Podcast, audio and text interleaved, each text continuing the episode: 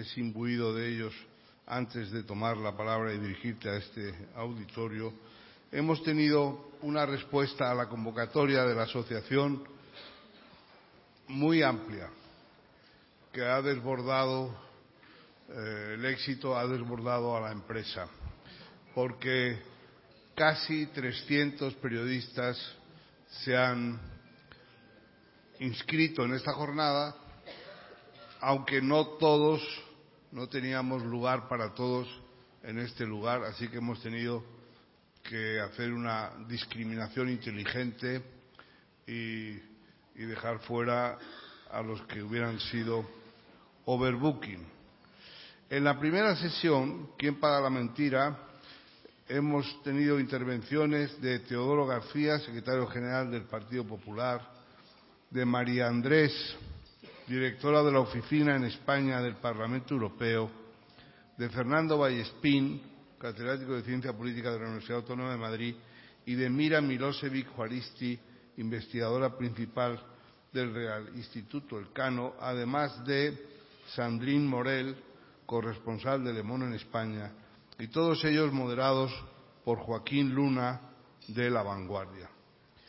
Ha sido una magnífica ocasión para discutir, para debatir, para establecer las definiciones sobre las fake news y sobre el combate a esa plaga, combate en el que sabemos que está en los servicios de inteligencia de nuestro país y de otros países.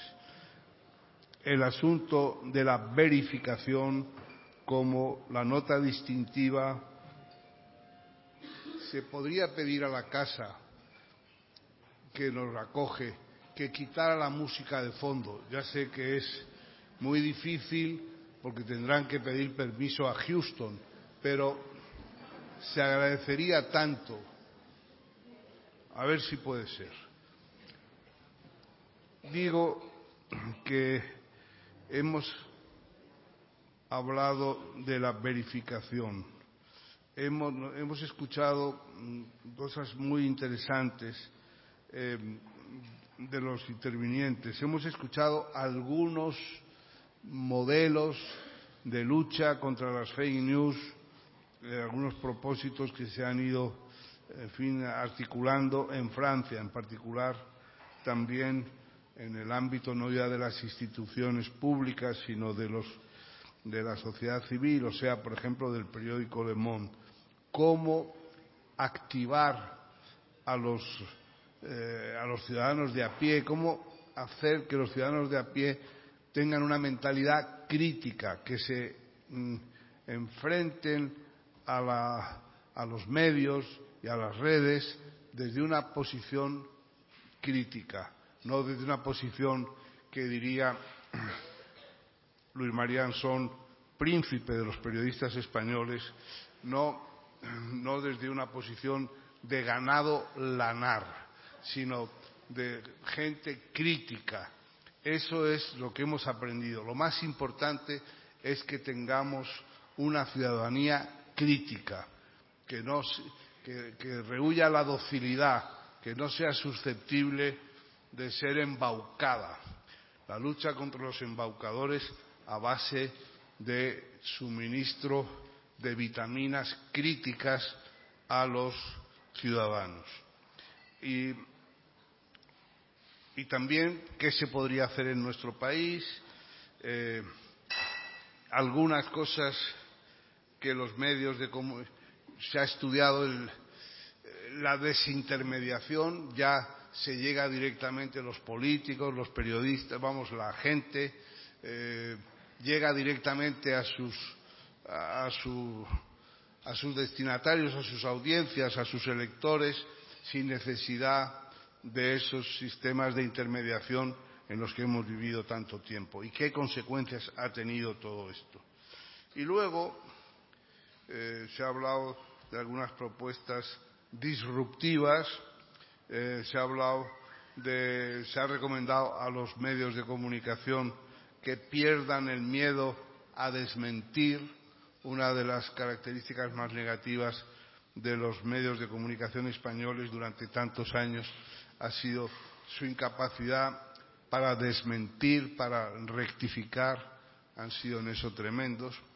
Y después en el segundo panel, que ha estado constituido por Ignacio Escolar, director del diario Es.es, de José Antonio Carrizosa, director de publicaciones del Grupo Yoli y del Diario de Sevilla, Borja Echevarría, director adjunto del País, Nacho Cardero, director del Confidencial, Encarna Samitier, directora de 20 Minutos, y moderados por Ángeles Barceló, directora de Hora 25 de la cadena SER. Pues bien, aquí también se ha, se ha hablado sobre esta segunda cuestión, si es de pago la verdad. O sea, que el periodismo cuesta, que cuesta dinero, que alguien lo tiene que poner y que qué sistemas hay para que alguien lo ponga si no queremos un periodismo precario, unos periodistas eh, prácticamente convertidos en homeless y, por consiguiente, muy dóciles para ser pervertidos en cualquier dirección. Nos conviene un periodismo que sea rentable, unos periodistas que estén bien pagados y que todo eso redunde en la independencia, en la independencia de los medios, que es lo que les puede devolver el prestigio perdido. Eh, se ha hablado, esto lo estoy diciendo así en términos impersonales, pero he hablado yo mismo de prestigiar el pago y de recuperar aquello de se nota que has estudiado en un colegio de pago. Era un prestigio pagar y ahora se ha convertido en un estigma. Entonces, eh, por ahí hemos avanzado algo y, y, hemos recuperado también la idea de que a lo mejor leer, fin, eh, comprar información pagándola directamente puede ser que sea un lujo, pero lo que hay que convertir es que sea, conseguir es que sea un lujo atractivo o suficientemente atractivo para que eh, siga el espectáculo. Así que esto es un poco el resumen, eh, para, querido general, para ambientar la intervención que ahora vas a hacer y, queridos amigos eh, inscritos en este maravilloso seminario que organiza de manera prodigiosa la Asociación de Periodistas Europeos, para que no, puedo imaginar, eh, digamos, mayor éxito que este de teneros aquí a vosotros. Haced las preguntas que queráis en un papelito que supongo que se ha repartido y si no lo pedís al de al lado porque hay unos cuadernitos que dan tal y esos, esas preguntas se, las iré yo pasando al general director del CNI eh, a los postres. Así que ahora intervendrá él, después comeremos sin agobios de preguntas y ya a los postres el general responderá. Muchas gracias a todos y feliz año.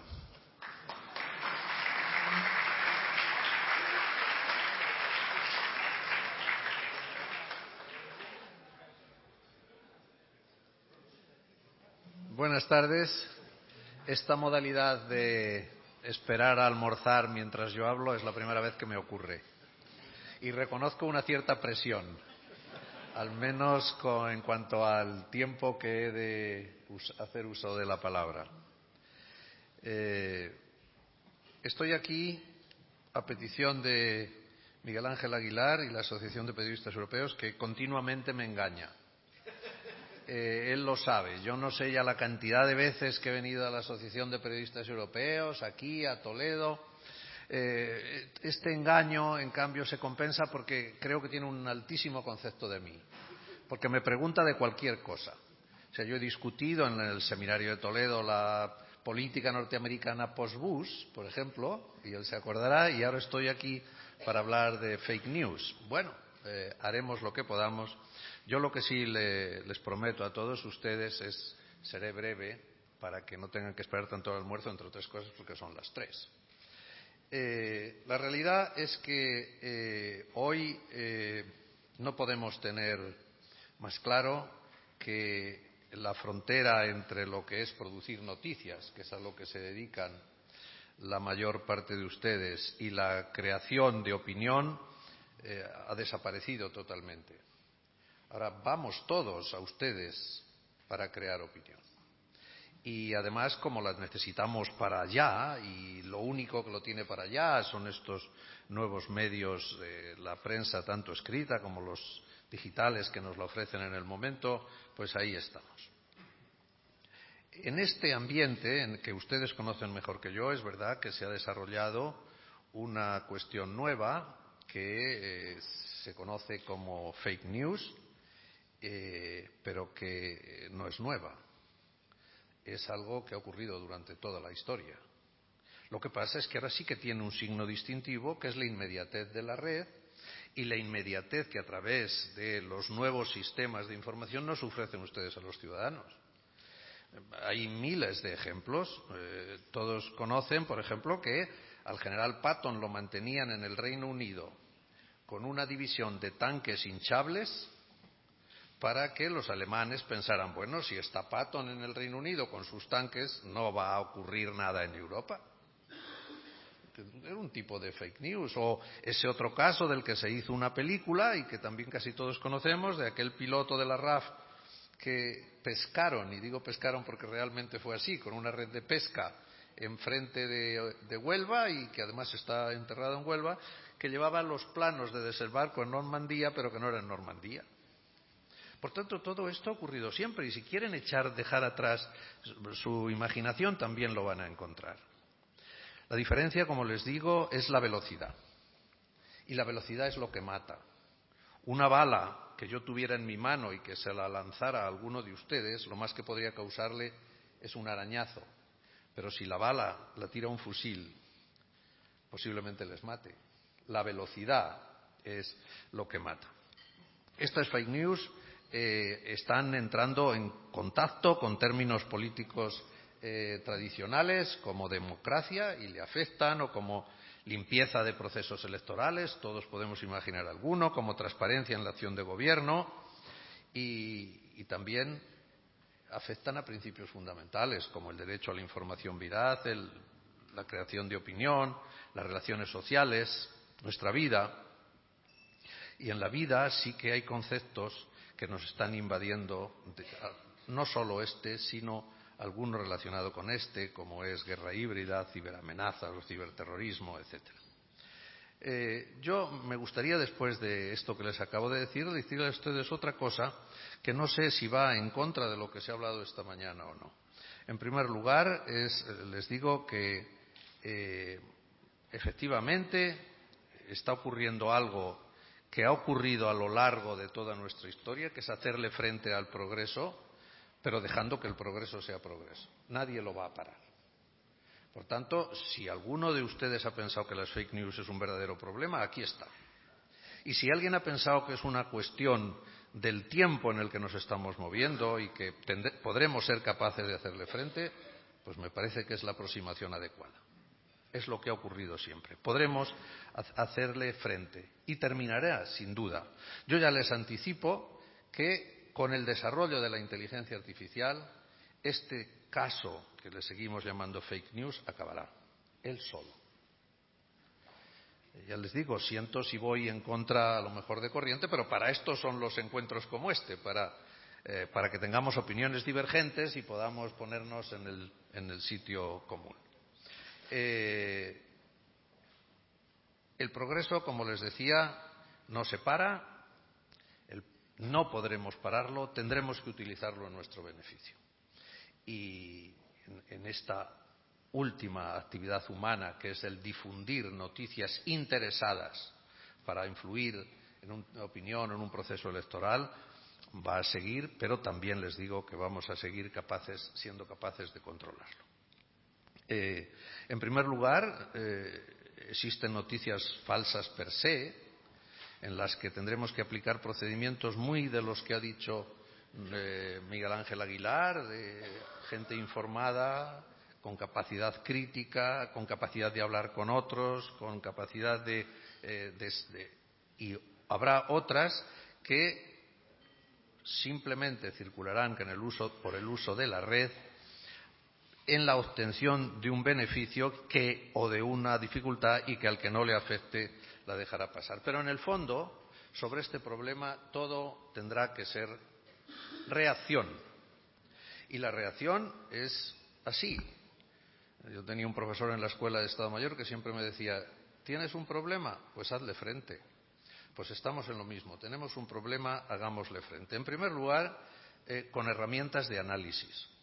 Yo creo, no sé si se ha hablado esta mañana de esto, nosotros, los servicios secretos, por fuerza tenemos que pensar mucho en la forma de analizar noticias que tengan un cierto tipo de veracidad, porque de lo contrario obtendremos un elemento de juicio que le ofreceremos a un gobierno y que no servirá para nada. Bueno, pues yo les diré que para esto ya hay, no sé si esta mañana han hablado, muchísimas herramientas de análisis que nos ayudan a hablar. Eh, yo he traído aquí unas cuantas, eh, igual que, pues por ejemplo, para eh, Twitter e Instagram tenemos una herramienta que es bastante interesante, que se llama Social Rank. Tenemos otra que se llama Bottometer, que es una para hacer básicamente en cuentas de Twitter. Hay elementos ya a nuestra mano que nos permiten analizar con cierta capacidad lo que es un fake news y lo que no lo es, porque esto cuando verdaderamente es un problema es cuando se analizan muchísimas. Si uno recibe en su teléfono una al día, pues siempre tendrá tiempo para utilizar esas opciones que decía Miguel Ángel Aguilar y preguntar y mirar, ir al diccionario si hace falta, o al Espasa o Wikipedia. Pero ¿y cuándo recibes 50.000 al día? O 100.000 al día, sobre las que tienes dudas. Bueno, pues también para eso hay buenas noticias. Como les digo, ya tenemos herramientas, ya tenemos elementos que se están poniendo con cierta eficacia en nuestras manos que lo pueden hacer. Eh, naturalmente, es también, eh, como les decía, muy interesante el desarrollo de la inteligencia artificial. La inteligencia artificial se está desarrollando hasta ahora, eh, creo yo, teniendo muy poca consideración, si alguna, de los parámetros éticos y morales. Es decir, eh, es técnica pura.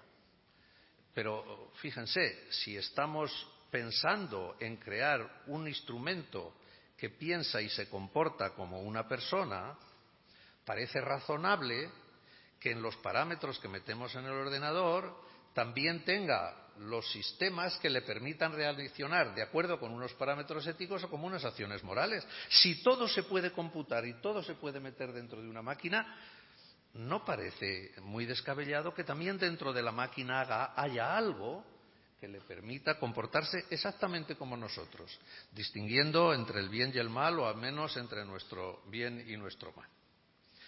No hay más remedio que regular. Eh, regular no nos tiene que extrañar, ya existen muchas regulaciones, por ejemplo, para contenidos infantiles en la red, ya lo hay. O para reglar la publicidad, pues alguien tendrá que también hincarle el diente a los contenidos en la red que son falsos, especialmente si tienen una intencionalidad. Y una vez que todo esto se haya, habrá que velar por su complemento.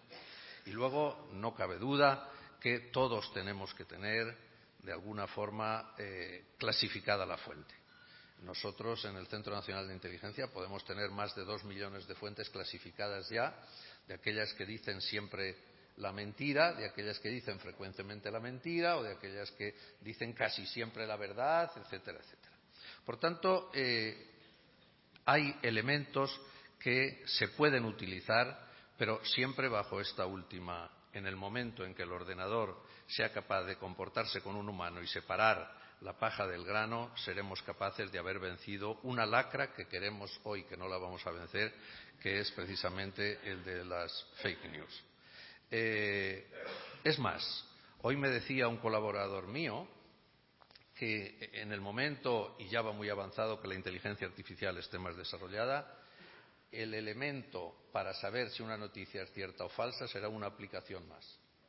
Simplemente habrá que pulsar un botón y nos dirá con grandes posibilidades si lo que estamos viendo es cierto o no es cierto. En los servicios nos está generando muchos problemas. o, al menos muchos problemas, nos ha hemos tenido que reaccionar pronto por la razón que les decía a todos ustedes de que analizando elementos falsos no se puede ofrecer al Estado un elemento de juicio bueno. Y en este sentido estamos ahora utilizando hasta 26 herramientas de análisis de, de veracidad, unas mejores que otras, todas en estado más o menos eh, aún de desarrollo y estamos también pendientes de que los nuevos desarrollos de las máquinas ya incluyan también algún elemento para que eso se pueda conocer.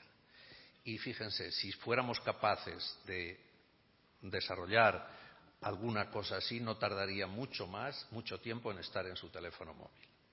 Y si y es así, ustedes tendrán una herramienta en su teléfono para poder discernir en qué grado una noticia se valora como buena o mala.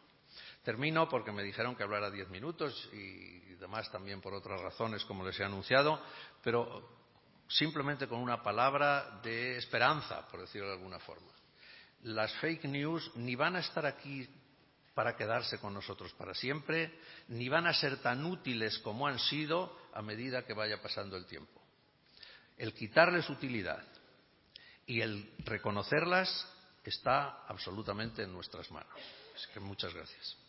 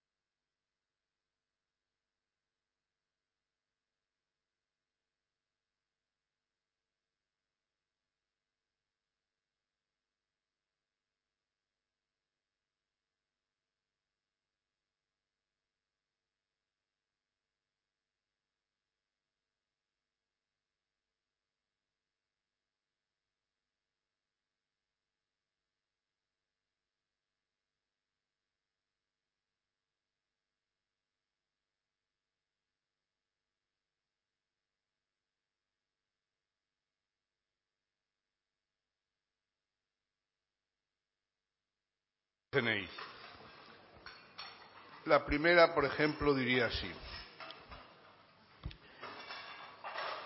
¿Hacía el CNI alguna campaña de fake news? Haría. Haría, haría, sí. Es una R, no una C. ¿Haría el CNI alguna campaña de fake news para defender los intereses de España como Estado?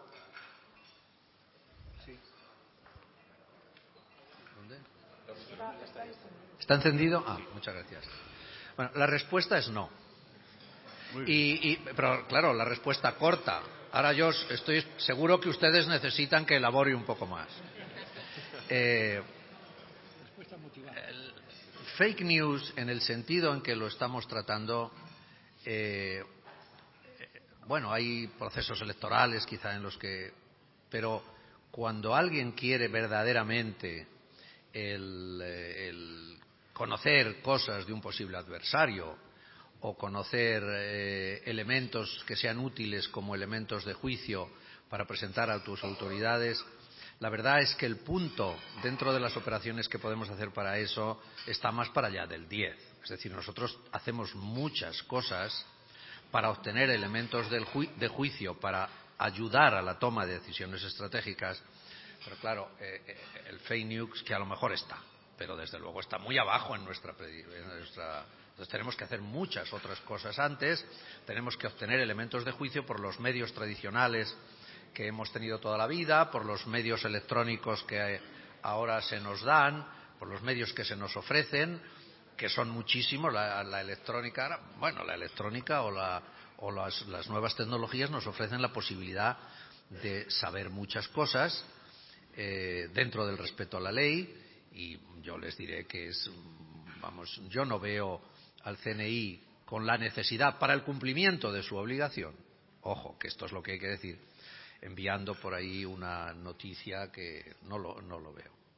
Por tanto, no lo he hecho y tampoco veo próxima la necesidad. Los medios que me da la técnica son más que suficientes para que yo pueda trabajar con elementos de juicio creíbles y posibles para ofrecer a los gobiernos.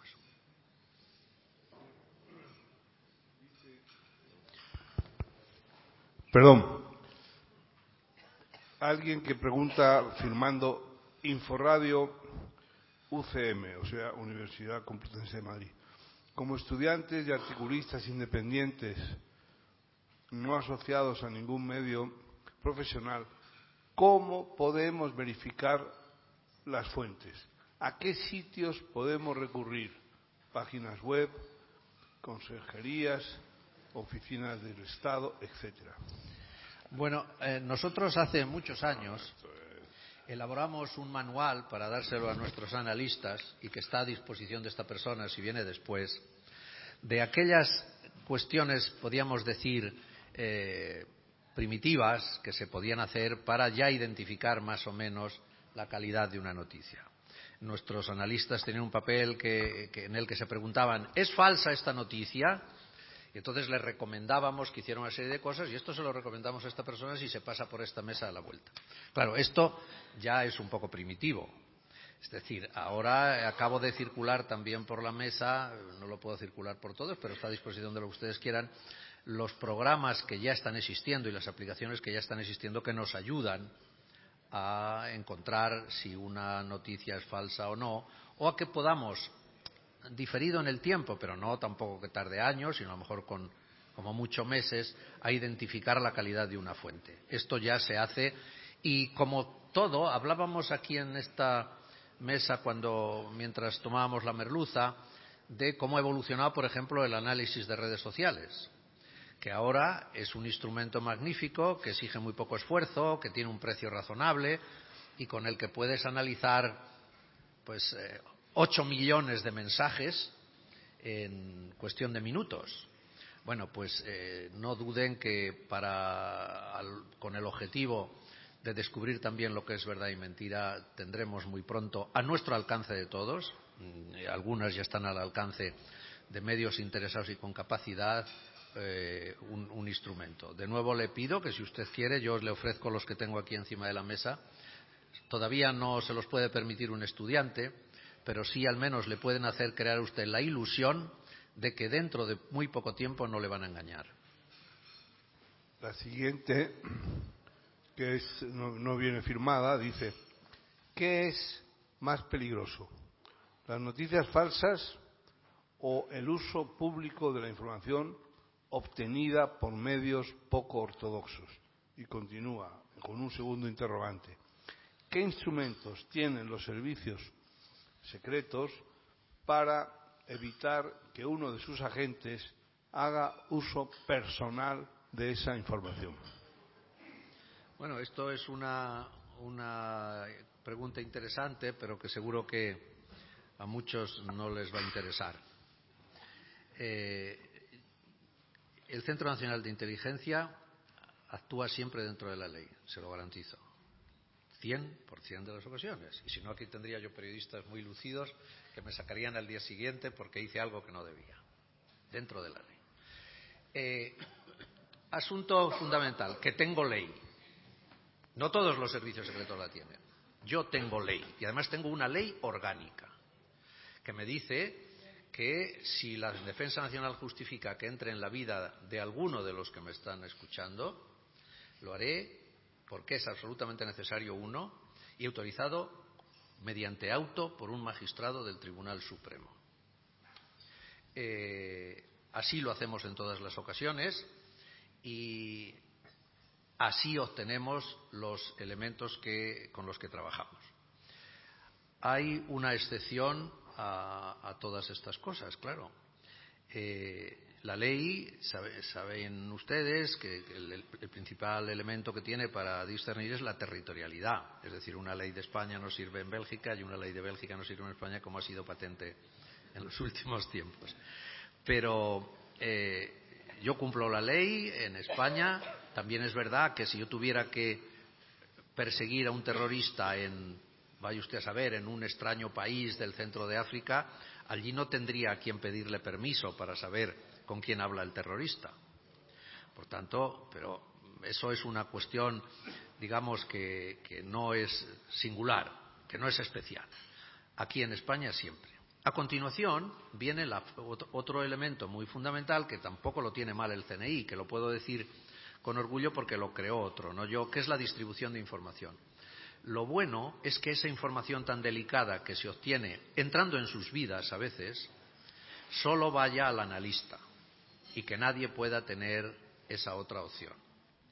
Y lo tercero, y esto lo hago con mucha frecuencia, y aquí hay gente del CNI, yo hablo con mi gente y les digo, sed conscientes de lo siguiente. A vosotros el Estado os da un instrumento singularmente importante para ser eficaces, que consiste en que podéis entrar en, la vida de las personas. ¿Cómo pagáis vosotros a los españoles ese instrumento que se os da, garantizándoles que de aquí no sale nada. Y yo les invito a ustedes a que me digan si del Centro Nacional de Inteligencia alguna vez, yo respondo de mi vida, ¿eh? los otros que claro, responder de la suya, alguna noticia obtenida por el Centro Nacional de Inteligencia para el cumplimiento de su misión se ha visto después divulgada. Por tanto, este es el círculo que tenemos. Tenemos ley, la cumplimos, y además le devolvemos a los españoles eh, el favor que nos hacen, permítanme que lo diga así, dándonos esta oportunidad, garantizándoles que lo que entra en el CNI muere en el CNI. Y ojalá que siga siendo así. Otras cosas que podría entrar y que no entro para que pregunten más gente son los casos de motivación, de eh, entendimiento de la propia profesión y a ese respecto les puedo decir algo también que creo que es único. El Centro Nacional de Inteligencia de España es el único del mundo que tiene un código ético. Un código ético asimilado por todos y cada uno de sus miembros y practicado todos los días. Yo también les invito a que habrá personas de otros países quizá, y si los de otros países que me escuchan y lo saben, que me digan si algún servicio secreto de algún lugar de la Tierra tiene un código ético como tenemos nosotros.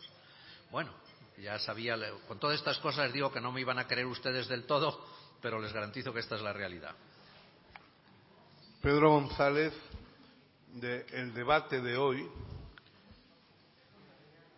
que es como se llama el medio para el que, para el que colabora, pregunta, ¿siente el CNI que tal vez pudo darle una información más completa al Gobierno sobre Cataluña, ahora que se cumple un año de aquel referéndum ilegal? Es una magnífica pregunta. Los servicios de inteligencia siempre esperamos de a quien le proporcionamos nuestras noticias y nuestros informes que cierren el ciclo de inteligencia diciéndonos si lo que les hemos dado les ha servido de algo o no. Eh, cualquier ciclo de inteligencia, no solo el nacional. Yo soy el pesado, aquí donde me tienen, que en todas las reuniones de inteligencia de la OTAN digo, cuando levanto la mano ya el chairman me dice, no, usted ya va a preguntar que no le hemos contestado a si era útil o no, porque creo que es fundamental. Yo pregunté a algún miembro del gobierno ya en los días que iba a terminar de ser gobierno, le dije, ¿usted se ha sentido, ha sentido que la inteligencia que le he dado ha sido útil? Y su respuesta fue sí. Es lo único que a este respecto puedo decir. Es verdad también, y aquí, por ejemplo, muchos de ustedes están pensando en famosos si se encontraron o no se encontraron las urnas, si, y otras cosas que podrán, podrán pensar. Pero eh, la inteligencia no es una ciencia exacta. Estoy seguro que hemos tenido cosas que se podían haber hecho mejor. Pero de nuevo aquí nace la doctrina del centro. ¿Cuál es la doctrina del centro? En estas cuestiones, como es el caso que usted ha citado, o el caso de la lucha contra ETA, o el, o el caso de la lucha contra el yihadismo, algunas veces perdemos. Y en ETA, fíjate, querido amigo Miguel Ángel, perdona que me dirija a ti, lo que debía ser para el director del CNI del año 1980 o 81, no recuerdo, 80, el tener 100 muertos. Es decir, yo estoy para evitar que maten a los españoles y han matado a 100. Por tanto, deberían tener sensación de que iban perdiendo. Sensación absolutamente contraria que la mía cuando podemos eh, atestiguar sin ninguna duda de que no va a haber ni un muerto más procedente de ETA. Por tanto, los servicios también tienen que ser organizaciones que piensen en ganar la batalla, no en ganar todos los combates. Y estar preparados mentalmente para que si pierdes algún combate, y alguno hemos perdido, recuperarte y seguir trabajando por la idea final, que es la de resolver unas necesidades de información del Estado para que resuelva un problema. Yo os digo también, para que no os quepa la menor duda, como parece que estoy sacando demasiado el incensario, yo recuerdo que el día 2 de octubre veía muchas caras largas en mi casa y veía quizá en algunos la sensación de lo podíamos haber hecho mejor y también os digo que hablamos y mi mensaje fue el mismo que estoy diciendo ahora. A lo mejor el combate de hoy no hemos sido lo eficaces que debemos, pero tenemos que tener la vista en terminar y en terminar bien y eso es lo que estamos haciendo. Otra pregunta que no trae nombre dice, una APP permitirá discernir entre noticias ciertas y fakes. Pero, ¿qué hacemos para fomentar la inteligencia humana, el espíritu crítico, que nos invite a hacer clic en la APP y comprobar la noticia? Bueno, esto eh, realmente toca sobre algo que es verdaderamente importante. Eh, y os voy a poner un ejemplo de la ligereza con que utilizamos nuestros medios. Unos italianos, que sin duda con buen humor, crearon una APP para mm, parejas. ¿Cómo se llama? Pues para matching, no, yo no sé cómo se llama. Eh, y en, en, las condiciones que ponía en la APP decía, si usted utiliza mi APP, me autoriza que yo venda su alma al diablo para toda la eternidad. Y lo decía en. Lo decía en la primera hora o las dos primeras horas de existencia de esa APP, en esas hora o dos horas de existencia de la APP, 75.000 italianos lo aceptaron. Y bueno, cuando digo italianos, los que andaban por, no sé, a lo mejor también alguno era de por aquí, 75.000 personas lo aceptaron. Porque eh, se usa con mucha ligereza y tenemos una cierta tendencia a creernos lo que nos dicen, etcétera. Pero lo que sí yo creo que debo decir es que el que haya tenido una experiencia eh, tendrá un instrumento para, para poder eh, saber si lo que le dicen es. Y si no, Miguel Ángel al menos tendrá una cosa, y es que no se podrá quejar, porque ahí tiene un instrumento para, para hacerlo.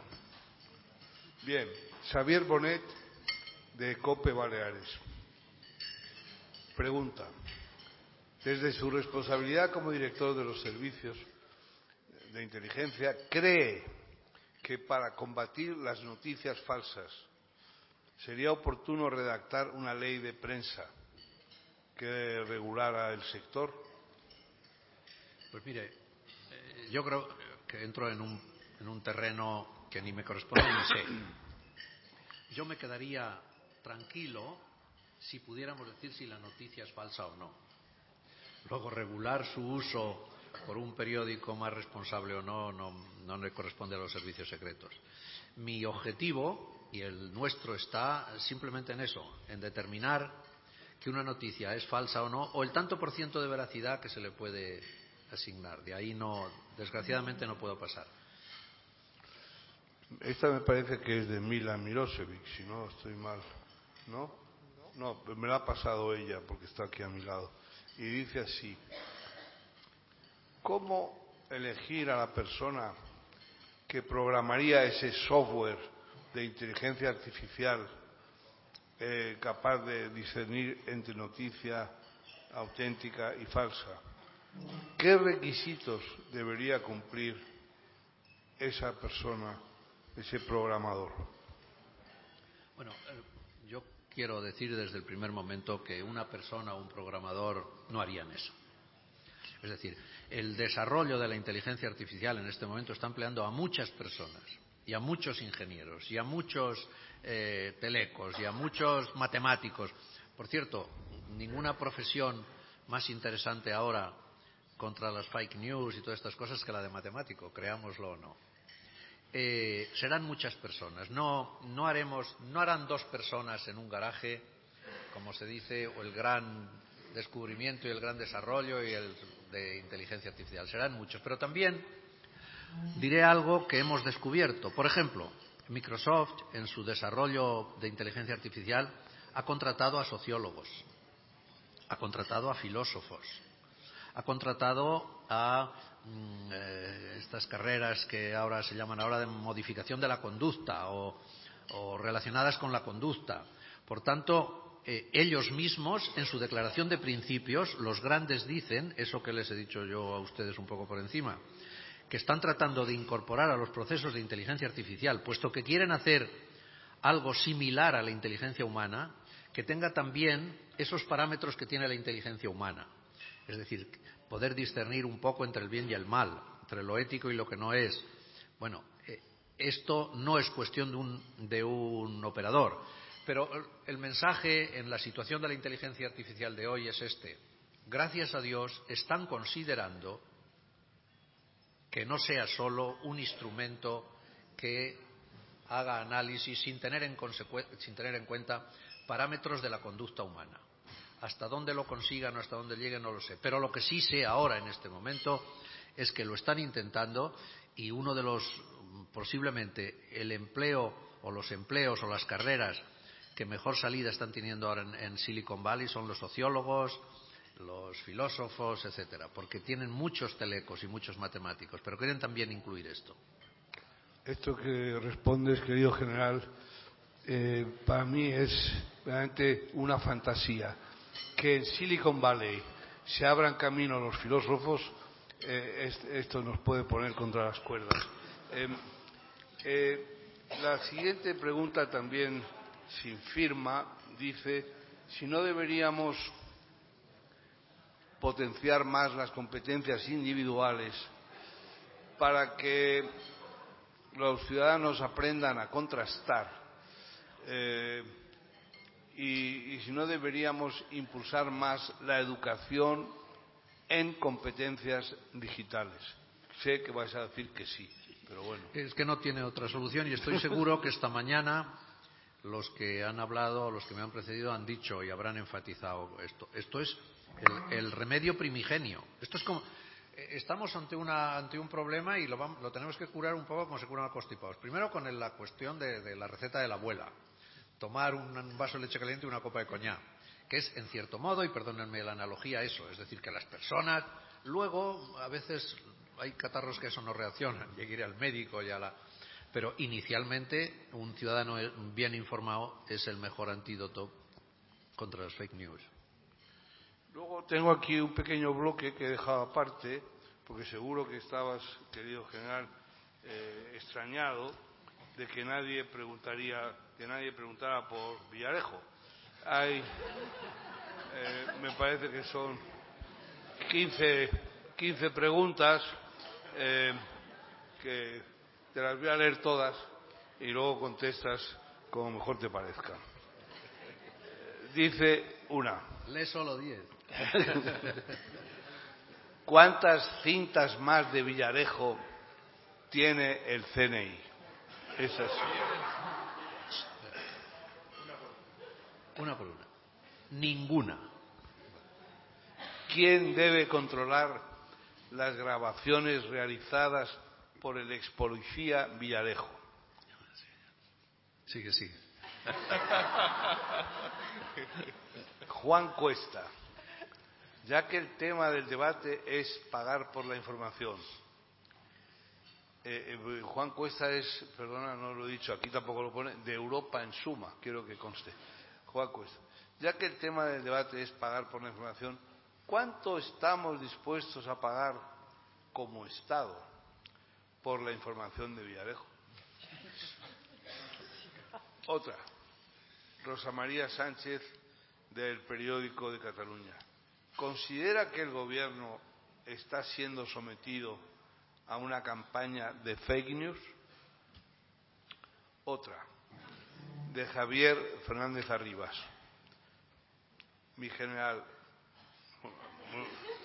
muy, respetuoso. Se hizo la mili.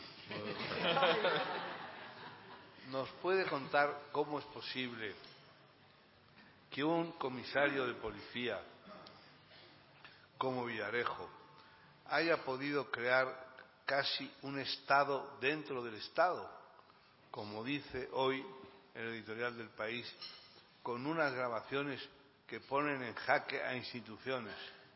¿Qué nos puede contar? Dice de manera insinuante. ¿Qué sabe el CNI sobre este personaje? Otra. ¿Cree que las informaciones que emanan del entorno del excomisario Villarejo pueden cuestionar la estabilidad institucional? Esta la hace Amaro, Amparo Estrada de Colpisa. Otra. ¿Cuánto de fake news tienen las filtraciones del comisario Villarejo? ¿Lo tienen clasificado como fuente ¿De qué tipo? O sea, ¿con qué credibilidad? Y esta la hace Javier Lino de Europa Press. Otra. ¿Qué opina sobre las recientes grabaciones de Villarejo publicadas? ¿Cree que la información publicada al respecto se puede relacionar con las fake news? La hace Sandra Román de Antena 3. Siguiente. Desde su experiencia, ¿hasta dónde llegará Villarejo con sus filtraciones? Otra. Ahora que conocemos algo de las relaciones del excomisario Villarejo, me gustaría saber hasta dónde llegará con el CNI. ¿Hasta dónde llegará, perdón? Con el CNI. Con el CNI si el centro le tenía entre sus investigaciones y desde cuándo. Esto lo pregunta Carlos Bello, que es un periodista espléndido que fue jefe de Nacional, ahora estará en otras cosas más importantes, de la agencia EFE. Y todavía la última, que es de Xavi Borrás del Mundo, y que dice, ¿Sabe ya el CNI quién está detrás de moncloa.com. ¿Alguna vez han lanzado ustedes una fake news? Ah, esta segunda está contestada, sí. Sí, por el momento. El que hayan preguntado tantas cosas ustedes tiene el inconveniente que se me ha olvidado la primera. Y claro, ya contestar en orden es muy difícil, por tanto prefiero no contestar ninguna. También agradezco a ustedes el esfuerzo que han hecho para mezclar fake news con esta cuestión que es mucho más seria. Eh, pero lo único que les pretendo contestarles a ustedes y espero que, en fin, que sean, que, que entiendan mi postura es que no voy a contestar nada. Porque cualquier cosa que diga el director del Centro Nacional de Inteligencia hoy relacionado con el asunto, sabe- saben ustedes de sobra que puede tener una importancia que desde luego yo no pretendo darle. Eh, lo siento, no, lo único que sí les digo, y puesto que han hablado de relaciones con el CNI, eh, yo niego absolutamente que haya tenido alguna. Así que muchas gracias.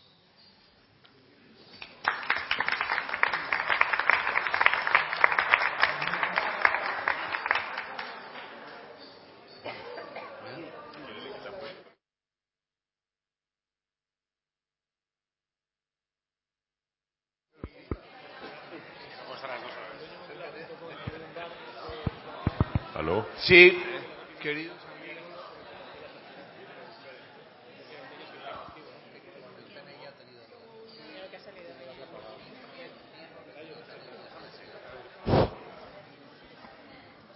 Sí, queridos amigos, con estas palabras del general San Roldán queda clausurada la decimosexta jornada de periodismo y convocada para fechas próximas la decimoséptima. Muchísimas gracias por haberos eh, apuntado a, esta, a este debate y espero que haya sido de utilidad para todos vosotros eh, a vuestro regreso a vuestros lugares de partida.